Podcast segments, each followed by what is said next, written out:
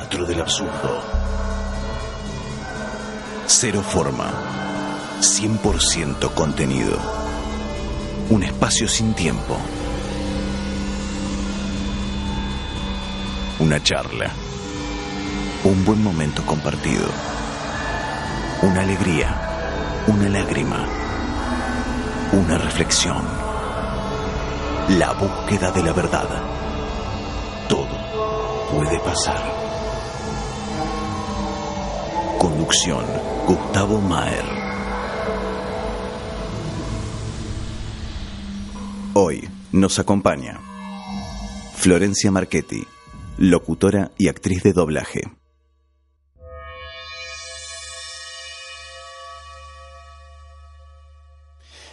¿Cómo anda Florcita? ¿Todo bien y vos? ¿Todo bien? Muy bien. Muchísimas gracias por estar acá. Gracias a vos por invitarme. Por favor.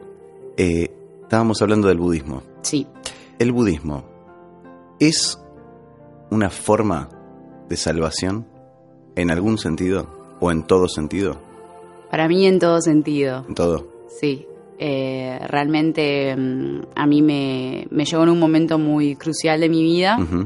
¿Cuál? Eh, había fallecido mi padre hacía unos cuatro años y estaba muy sumergida en ese ¿Esto hace cuánto sufrimiento. Esto fue, van a ser 10 años en abril, Ah, mira. que, que perdí a mi papá. Y después en el 2012 empecé a practicar budismo. Eh, y si hoy me miro o, o miro para atrás, es realmente uno parece como esas cosas, eh, esos productos que uno vende y dice, y bajé 200 kilos. Claro, claro, claro, claro. Sí, sí. Siempre Para mí el budismo significa... Sí, sí, sí. tal cual, pero que Bueno, pero no, realmente, que realmente lo es, porque empecé a, a tener distintos valores, a cambiar la postura, a abrir, eh, iba como antes como un caballo cuando no sé cómo se Las llama. orejeras, sí, sí. sí, sí, que no pueden ver, bueno, me la sacaron. Porque Mm. empecé como esto a, a entender que, que si yo quería cambiar, uno siempre trata de cambiar al otro para que esté mejor, pero comprender que en realidad uno tiene que cambiar Claro, primero para claro, que el otro cambie. Lógico. Eh, me costó muchísimo comprenderlo, porque lo pasaba todo por la mente, y este budismo, que es del mantra Nam Myoho Renge Kyo, Ujú. que simboliza la ley de causa y efecto, es para elevar la vida de de uno, o sea, el, el estado de vida de uno. Que muchas veces estamos enojados o de mal humor y todo eso lo trasladamos. Bueno, esto es como. El ser humano tiene lo mismo que tiene de negativo de positivo. Muchas veces es como si fuese una espiral uno. Y te enroscas para abajo o para arriba. Mm. Y el budismo lo que hace, la repetición de este mantra que es vibracional, es llevarte esa energía para arriba. Como realmente, bueno, es eh, son dos oraciones a la mañana y a la noche o cuando te levantes y te vayas a acostar o cuando quieras en el día. Y una es para eh, orar por tus objetivos. Eh, algo muy importante e interesante, a diferencia de otros budismos, es que no hay una figura externa. No hay un dios al que Claro, una- yo le- o un Buda en particular. Bien. Este budismo es el budismo de Nichiren Daishonin y plantea ¿Cómo, perdón? Nichiren Daishonin, Bien. que fue un monje del 1200 antes de Cristo, eh, que en tiempos de Japón, que estaban muy mal eh, en todos los aspectos, Japón, él decide sacar a su pueblo adelante. Y bueno, estudia todos los budismos y encuentra en el Sutra del Loto eh, Myoho Renge Kyo, que significaba esto, como la ley de causa y efecto, de Myo es abrir, de poder crecer, de que todos los seres humanos somos iguales. Y en esa época era como lo querían degollar, como Claro. no podía decir eso en esa época. Una cuestión Eh, mm, por intereses políticos. Sí, tal Sí. cual. Y bueno, fue como progresando. Y hoy en día, bueno, se practica en 192 países y territorios. Eh, y la verdad que, que para muchas personas, sí, es como, yo diría como una llave Mm. de poder abrir los lugares que uno quizás cree que no, yo soy de esta manera y me encierro y no puedo salir de acá, o no, yo no puedo concretar ese trabajo, no, yo, se limita, el ser humano tiende a Sí, sí, sí, limitarse. sí. Por miedos, porque tus papás te criaron de esa forma, porque la sociedad te dice que vos no puedes hacer esto, pero la verdad es como que es una llave para abrir y, y dejar de pensar en esas cosas que uno no puede. Porque uno cuando dice no puede, ya está determinando que no Claro. puede. Uno determina con el pensamiento, con la acción y con la palabra. ¿Se detienen en el análisis de afirmaciones, afirmaciones positivas, todo ese tipo de cosas? Todo el tiempo, sí. Bien. Es como, no sé, hay reuniones semanales en toda la Argentina, bueno, en todos los países, Eh, y es eso, ¿no? Re- repetir el mantra, eh, después estudiar algo de budismo con la vida cotidiana, que estudiamos cartas que se enviaban de, de Nietzsche en Daishonin le enviaba a sus discípulos y siempre los alentaba. Análogo a lo- al evangelio de la, de la Sí. Iglesia Católica. Está bien. Está muy bien. Y, y la verdad que es grandioso porque pasaron millones de años, pero el ser humano sigue siendo lo mismo. Claro. Como sigue teniendo los mismos sufrimientos que son el nacimiento, la vejez, la, muerte. Claro. Y también uno se tranquiliza, a mí por ejemplo me tranquilizó mucho saber que está la eternidad de la vida, el budismo cree en la eternidad de la vida. Te iba a preguntar justamente, ¿cómo, ¿cuál es la visión de la muerte que tiene el budismo? Uno vive vidas tras vidas, o sea, y tiene su karma, y en, la vi- en esta vida uno Sí. puede transformar ese karma, tanto negativo como positivo, en misión. Como realmente lo que tenemos se puede... No hay nada que... No hay imposibles. Bien.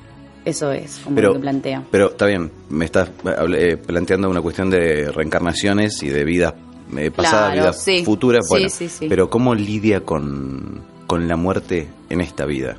O sea, vos hoy, con, con esta creencia que tenés, ¿cómo ves a la muerte?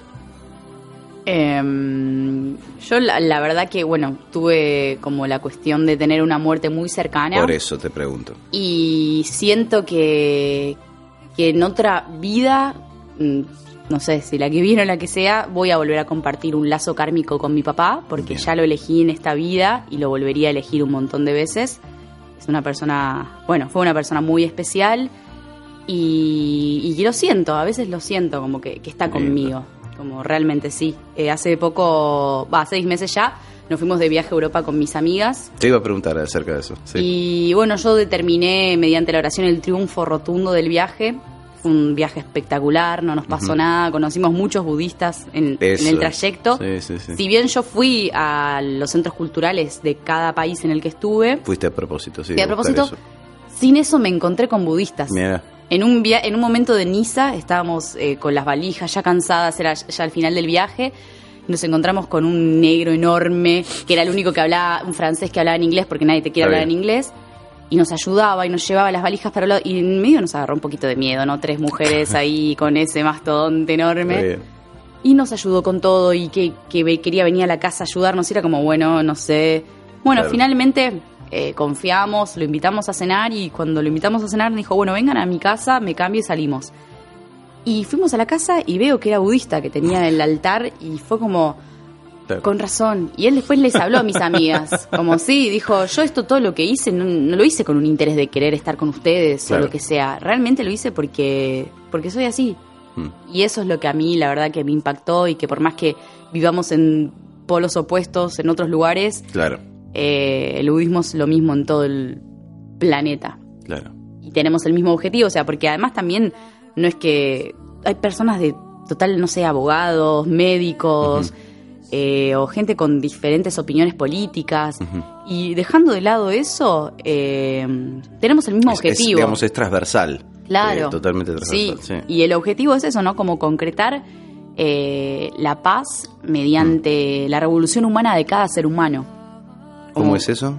¿La paz Mediante la revolución humana de cada ser humano. individual? Sí, Bien. claro. O sea, si yo me preocupo por mi bienestar y por estar mejor y por crecer profesionalmente y por eh, acompañar a mi familia. Estarías contribuyendo activamente en mejorar la, a la humanidad. Tal cual, Claro. tal cual, porque es yo mejoro yo misma y quiero estar mejor con mi mamá, con Claro. mi hermano, con- que a mí me, me pasó eso en particular. Sí, sí. Cuando fallece mi viejo todo se volvió como oscuro. Claro. Mi hermano más chico se empezó a drogar con todo tipo de cosas, Mira. iba a las fiestas electrónicas. Mi mamá desapareció un montón de tiempo, era como, bueno, me crió sola.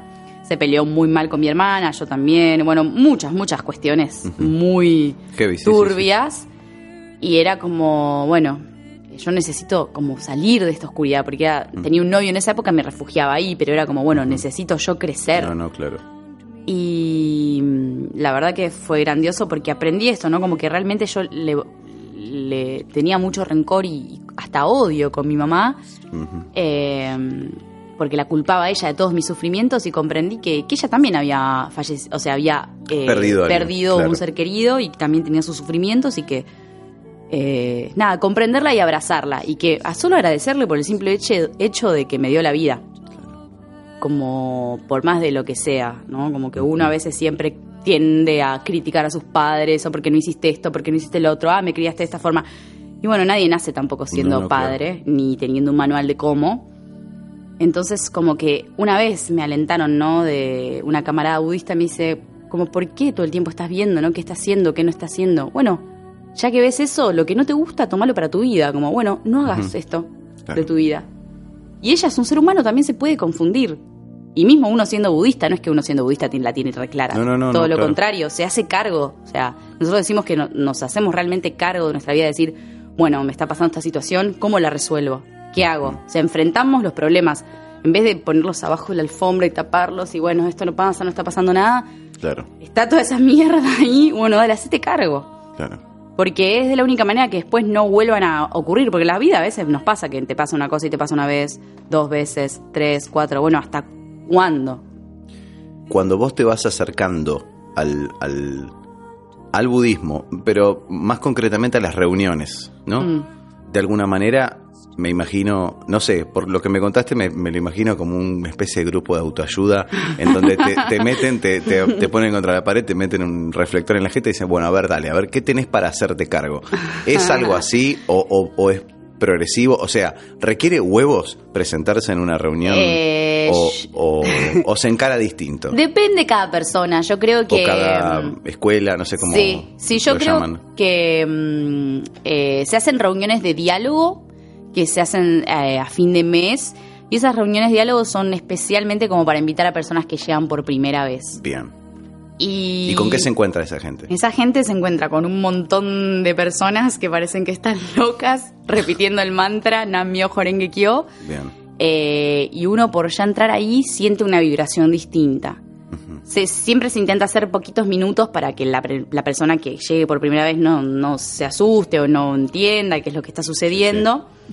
Eh, y después, bueno, nos presentamos, eh, dialogamos quiénes somos, qué es la organización, eh, cuáles son los objetivos, eh, y después estudiamos un tema, que siempre ese tema tiene que ver con la vida de todos, como, no sé, eh, como que a uno le vaya mejor en el trabajo, cómo estar mejor predispuesto. Eh, esto como que te comentaba, de que todos los seres humanos tenemos los mismos sufrimientos. Claro.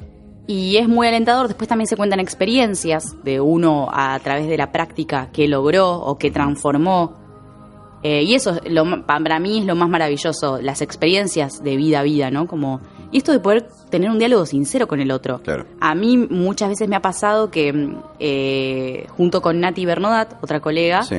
eh, somos responsables del barrio de Saavedra, y vienen chicas y, y te dicen a las reuniones, y dicen, wow, como no puedo creer que, que me estén escuchando Claro. Mis amigas no me dicen esto, como, y hasta, Es como que, fuerte, sí, es fuerte. Y a mí mismo también me pasaba, como que a través del budismo pude hasta entablar otro tipo de relaciones con las personas. Realmente voy a trabajar y, y me interesa cómo está mi compañero de trabajo. Claro, no le preguntás para ver, che, ¿cómo andás? Sí, Porque automáticamente. tal cual. Sí, o, sí. o esto de, de- de trabajar con una sonrisa, de...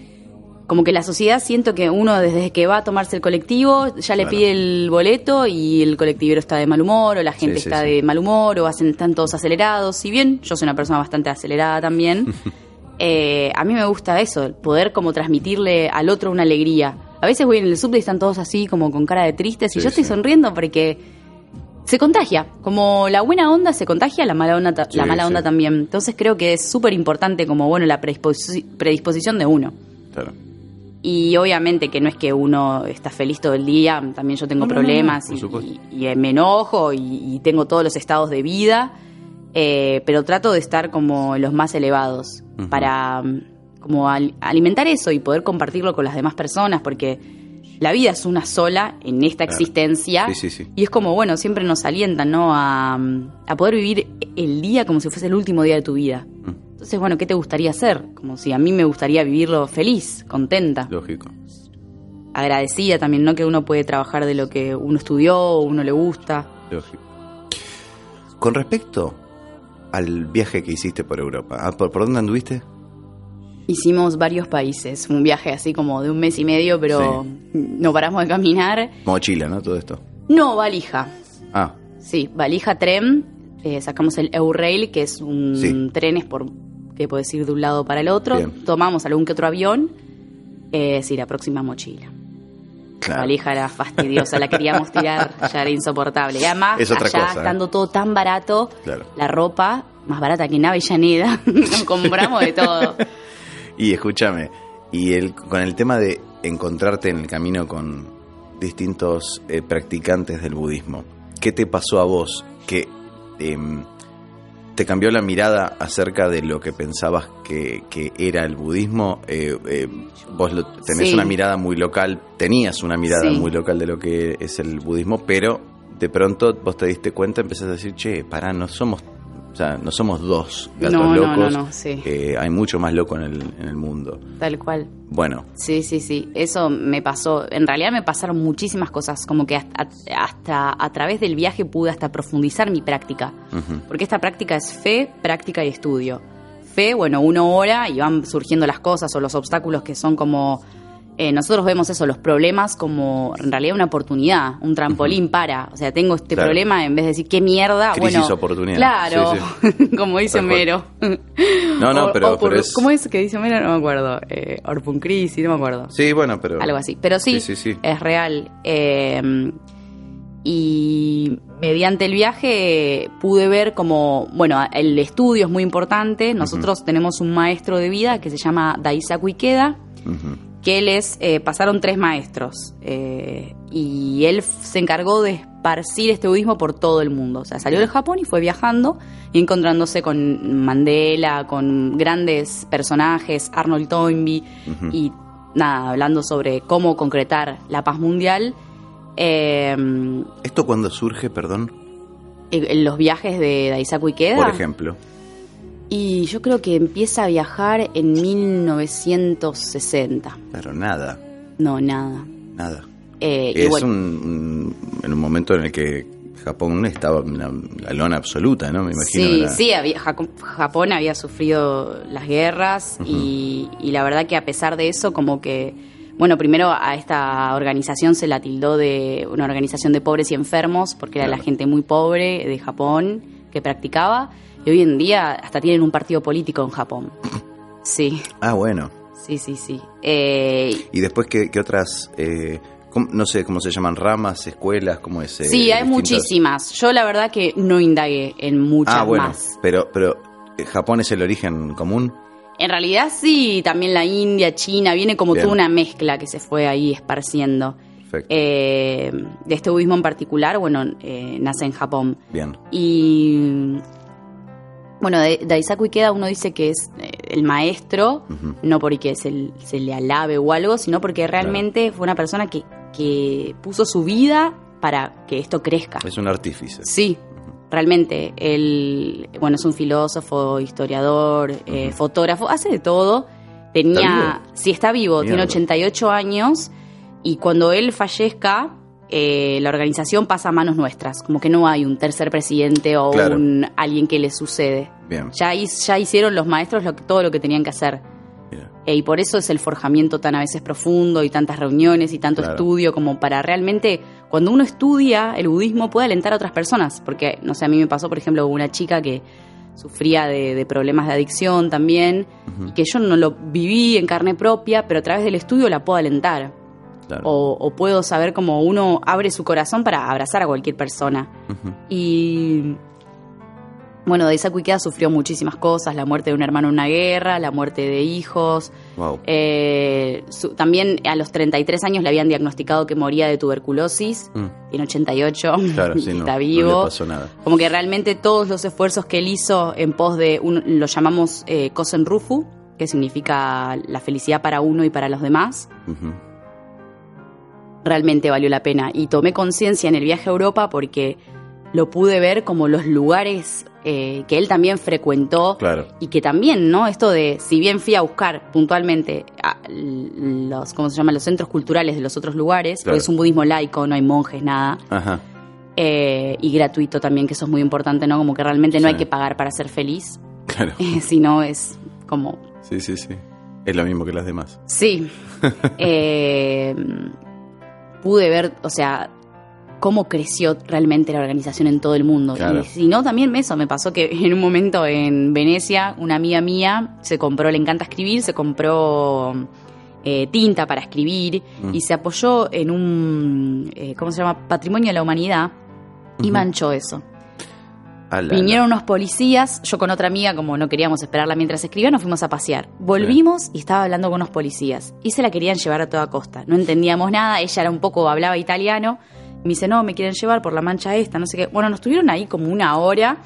Yo me, me puse nerviosa, la verdad, porque no sabía qué iba a pasar. Me imaginaba que iba a tener que pagar una multa de 50 Claro, sí, mil sí, sí, no euros. no sé. de ahí, los italianos muy con esa impronta.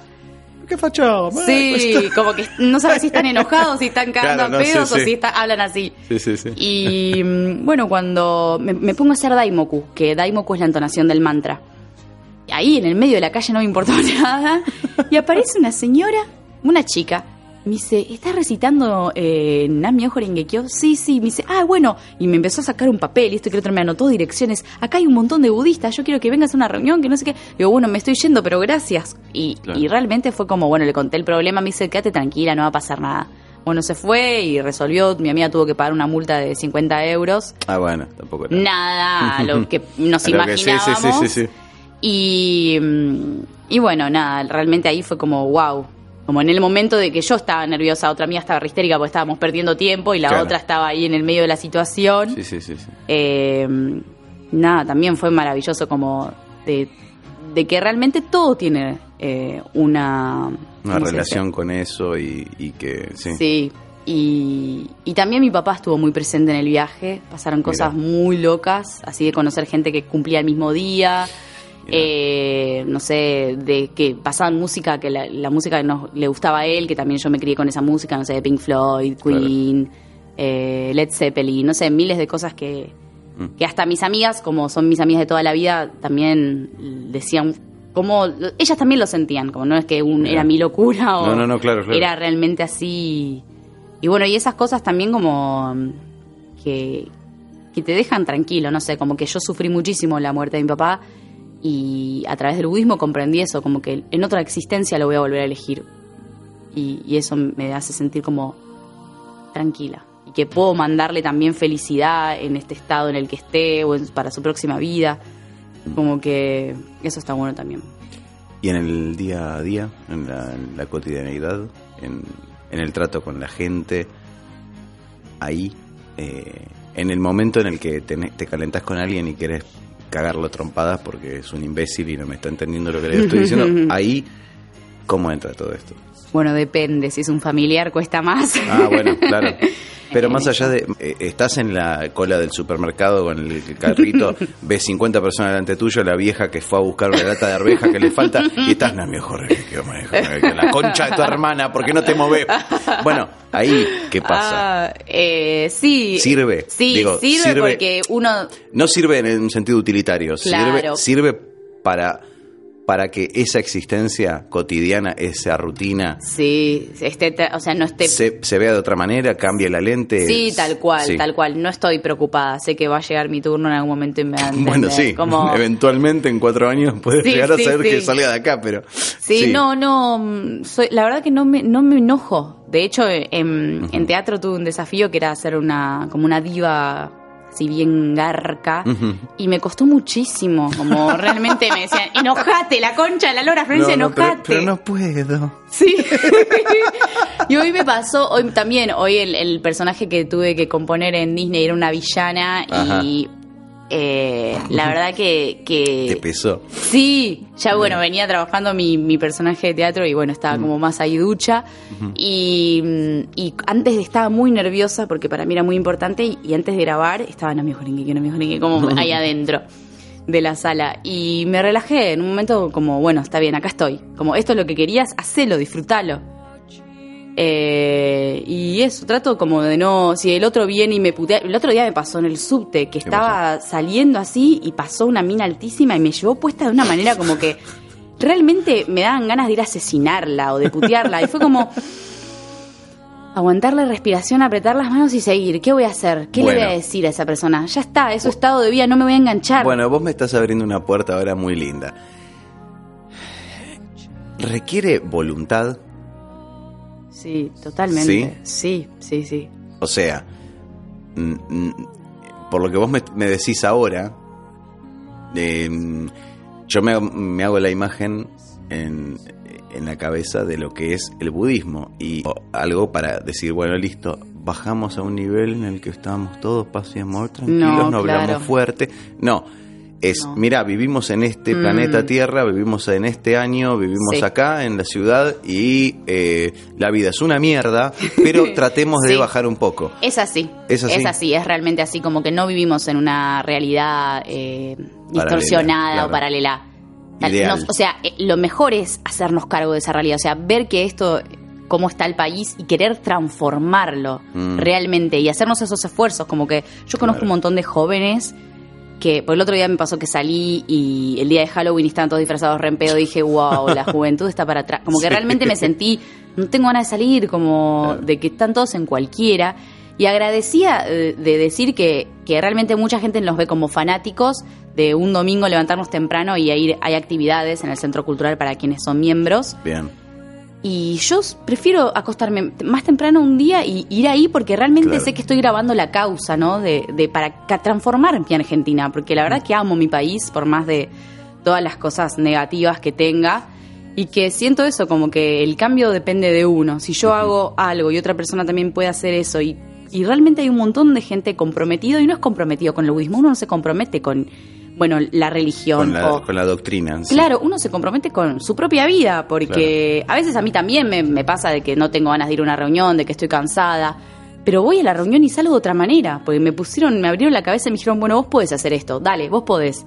Y Perdón, es como, eh, y suponete, si yo vengo y te cuento mis problemas, no, porque Flor, porque me pasa eso, bla, bla, bla, bla. vos me escuchás y me decís, ¿sabes qué? Me parece que el budismo no es para vos. no, nunca. ¿Nunca? Nunca, nunca, nunca. O sea, hay un... es para todo el mundo, de hecho, en el budismo, Claro. o sea, te dan... Pero, un- ¿me entendés para dónde voy, no? Con la pregunta, sí, sí, o sea, como- acabas de decir que no, eh, no defendés la causa eh, en tanto institucionalmente hablando. Sí, eh, digamos, el budismo lo que hace es eh, no enfocarse en el budismo, sino enfocarse en uno. Vos no defendés una idea, defendés el... eh, la prioridad sos vos. En realidad uno empieza a practicar porque uno sufre o porque uno quiere saber qué es esto o que uno quiere saber si funciona. Bien. Eh, en re- empieza uno así, ¿no? Como practicando lógico. por uno. Pero cuando uno va resolviendo las cosas y todo se va acomodando, empieza a ver que, wow, esto es como tener un helado delicioso y que te encantó y querés que otro lo coma también, porque no se puede perder ese helado. Entonces es como... O sea, hay, no me lo tomes a mal, eh, un, un, un afán de captar adeptos eh, por, por en, pos de un bien común, por supuesto. Claro, sí, sí. O también hay mu- también, por ejemplo, eh, hay muchas personas que, por ejemplo, mis amigas que vienen a reuniones no son budistas y vienen porque se van alentadas y no Bien. practican. Y eso también está buenísimo porque lo que plantea el budismo no es que todos sean budistas, Ahí está. es que Esa es la pregunta. te puedan, no sé, de, de hecho hasta hay eh, reuniones interreligiosas Bien, con todas las Ahí religiones. Sí, eso está buenísimo porque obviamente no es como que, obviamente, Yo si tenía uno... ese dato, pero quería ver de dónde Sí, salía sí, sí. justamente. Eh, uno puede realmente hacer la paz con el otro. Es Bien. así. Y después cuando uno ya dejó de pensar en sus problemas, te empezás a enfocar en, en otros y te encontrás capaz orando por gente que ni conoces. Claro. Yo tengo un listado así de nombres que están todos mis compañeros de trabajo y capaz con alguno habré cruzado dos palabras. claro, Pero si a mí me va bien y a los demás también, como que todo avanza. claro. Y eso está buenísimo también, como realmente esto La onda encontrando... es empujar la carreta. Sí, Sí, sí. Tal cual, como creo que la vida es difícil para todos, que todos tenemos sufrimientos y está bueno esto del diálogo, como que lo primero y base del budismo también es poder concretar diálogos sinceros con las personas. Y además porque es mucho más fácil como... eh, justo me está llamando un compañero de budismo. Atendelo, por No. Dios. Atendelo, sí. A ver. Hola Nico, ¿cómo estás? Estoy en una entrevista de radio justo hablando de budismo. Vamos. ¿Querés compartir algo de budismo para la radio? ¿Y qué voy a hablar por teléfono así? Sí, estás en altavoz, ya te están escuchando. Sí. No. ¿Cómo va? ¿Cómo están? ¿Todo Bien, todo bien, todo bien. ¿Con quién estoy hablando? Con Gustavo. Gustavo. Nicolás, un gusto. ¿Cómo va? Un gusto. ¿Qué, qué, qué necesitabas en esta ocasión? ¿Qué necesitabas en esta ocasión? Y mañana a las 5 vamos a hacer unos mates en casa Ah, buenísimo. Están invitados para venirse. Genial. Bueno, buenísimo. Sí, ahí en Colan. Ah, Muy cerca de donde cerca estamos acá. ahora. Ahí vamos a compartir unos mates, vamos a ver algún videito y, compartir algo también de la, de la filosofía. En re- claro, eso te iba a preguntar. En, en, en plan reunión. Budista, sí, pero ah, más de amigos en realidad. Perfecto. Si se quiere decir. sí. Claro, claro. Un poquito más, más eh, cerradito. Eso es más, es más fraternal la cosa. Te dejo hablando con Flor acá, ¿eh? Bueno, ahí estaremos. Bueno, muchas Un abrazo, viejo. Saludos. Bueno, justo él me llama porque estamos en una campaña eh, de noviembre, cada tanto tenemos campañas de hacer 20.000 jóvenes felices. Ah, bien. Sí, así que nos estamos desafiando, eh, transmitiéndole la ley de causa y efecto a, a más amigos. Sí, y que eso termina estando buenísimo porque también, ¿no? Como que uno comparte esto y abre su corazón cuando uno eh, comparte qué es lo que está haciendo. O a veces a mí me ha pasado que mucha gente se me acerca y me dice, ¿qué es lo que vos haces? Que estás tan feliz o veo que pones esas ¿Qué frases. consumís? Sí, sí, sí, que pones esas frases en Facebook y eso está buenísimo porque a mí me pasa a veces que mando mm, eh, alientos de Daisaku Ikeda, mi maestro, Sí. y que la gente me dice, wow, gracias, necesitaba esto en este momento de mi vida. Y es como, eran simples palabras de aliento, Claro. que todos las necesitamos. Sí. Como un gran padre que te dice, dale, vos podés, podés Claro. hacer esto. Y a veces uno está me- mentalmente trabado, ¿no? Como que también eh, el budismo hace que dejar un poco la mente de lado. Porque la mente a veces te lleva, es tu peor enemigo. Entonces es como, bueno, a ver, ¿qué querés vos? ¿Qué querés concretar? Bueno, ¿y qué tenés que hacer? O sea, también no es magia. No, Uno no, ora, ve que, bueno, tengo que cambiar esto, quiero concretar esto y acciona Claro. a- para llegar a ese objetivo. Sí, sí, sí. No, no es, no te quedas en la- lo pasivo de Claro. estar hincado de No, rodillas. creo que todo lo contrario, el Claro. budismo es cero pasivo. Claro. Es que no te quedas esperando, accionás. No existe el esperar en el budismo. Déjame una, una reflexión de, de- del, del maestro. Bueno, eh, me parece que eso, lo más importante, como decía antes, es eh, poder hacer una introspección de cómo uno está, de los cambios que uno quiere generar, de los objetivos que uno tiene, ¿no? Anotárselos, porque a veces uno los pone al aire o quiere y está bueno esto de tener, ¿no? Como, bueno, a ver, un objetivo semanal. Bueno, esta semana voy a comer más saludable. Objetivo mensual, quiero concretar otro trabajo. O objetivo anual, quiero concretar la pareja. Entonces, como lo que uno determine está. Solo uno tiene que moverse para concretarlo. Y eso, justo este año hay un lema, todos los años hay un lema budista. Este es el año de concretar eh, lo imposible en posible. Y la verdad que hay historias de camaradas mías, no sé, gente que concretó, o sea, dio vuelta a enfermedades. Mm. Bueno, el abuelo de este chico que llamó recién, eh, Nico, eh, estaba con metástasis Wow. ya estaba en las últimas y tiene toda su familia budista. Él no practica, pero toda su familia sí y oraban por lo mejor de esa persona. Era, o sea, lo mejor Claro. puede ser o morir ser, o sí. salvarse. Y bueno, se salvó. Y como que esas cosas, ¿no? Como que realmente, como el típico dicho que dice, la fe mueve montañas. Sí. Y bueno, es eso, como que... Y también la fe es creer en uno mismo. Practiquen o no budismo, es como... Si uno cree en uno mismo que puede concretar lo que sea o transformar lo que sea, lo puede hacer. Creo que, que eso está bueno también, ¿no? Como no hace falta ser budista para. Sí, obviamente el budismo a mí en particular, y creo que a todas las personas que practican, le da esa seguridad de triunfar. O sea, uno se levanta y, y determina que va a tener un día triunfal, pase lo que pase, ¿no? Como, bueno, Claro. está bien, me pasó esto, bueno, ¿para qué me pasa esto que me pasa? Bueno, para transformarlo y seguir avanzando. Florcita, mil gracias por venir. A ti, muchas gracias. Muchas gracias. Esto fue Teatro del Absurdo. Comunicate. teatrodelabsurdo.mail arroba gmail.com Seguinos en Facebook. Suscríbete al canal en YouTube. Y suscríbete al podcast en iVoox. teatrodelabsurdo.ivox.com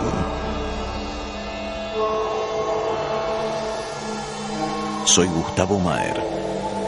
Nos encontramos la próxima semana.